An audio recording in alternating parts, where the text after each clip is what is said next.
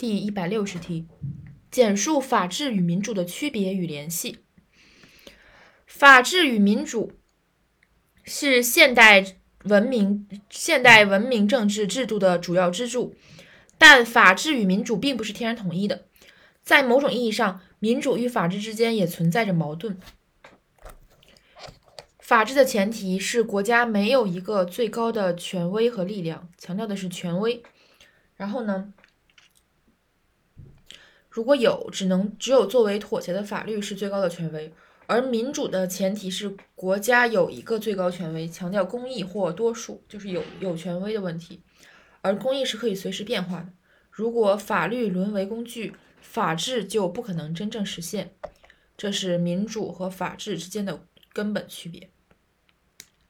另外呢，就是他们的联系的问题。法治与民主的区别，并不等于他们的必然对立，相反。民主与法治都是人类文明进步一直追求的价值目标，强调价值。现代民主制也可能是最易与法治原则相融合的制度，强调融合。然后展开两方面：一方面，法治是一种以民主宪政为核心的政治法律制度，法治与民主息息相关，没有民主就没有法治。另一方面，从法从民主的发展史来看。民主观念要在国家统治中得以实现，离不开法治。一是强调法治这个政治制度是以和民主宪政为核心的；二是强调民主离不开这个国家统治，所以离不开法治。最后，法治将民主制度化、法律化，为民主创造了一个可操作的、稳定的运行和发展空间，把民主容易激向偏向畸形的特性引导。到理性的轨道，为民主的健康发展保驾护航。法治使民主制度化、法律化嘛。然后第第另一方面，在法治社会中，民主是法治不可分割的一部分。法治支持民主，民主也兼容法治，所以既不可能抛开民主，片面的强调法治，也不能脱离法治的轨道，片面的强调民主。总结一下这个过程，首先他们两个是存在矛盾的，就是有没有一个最高的权威。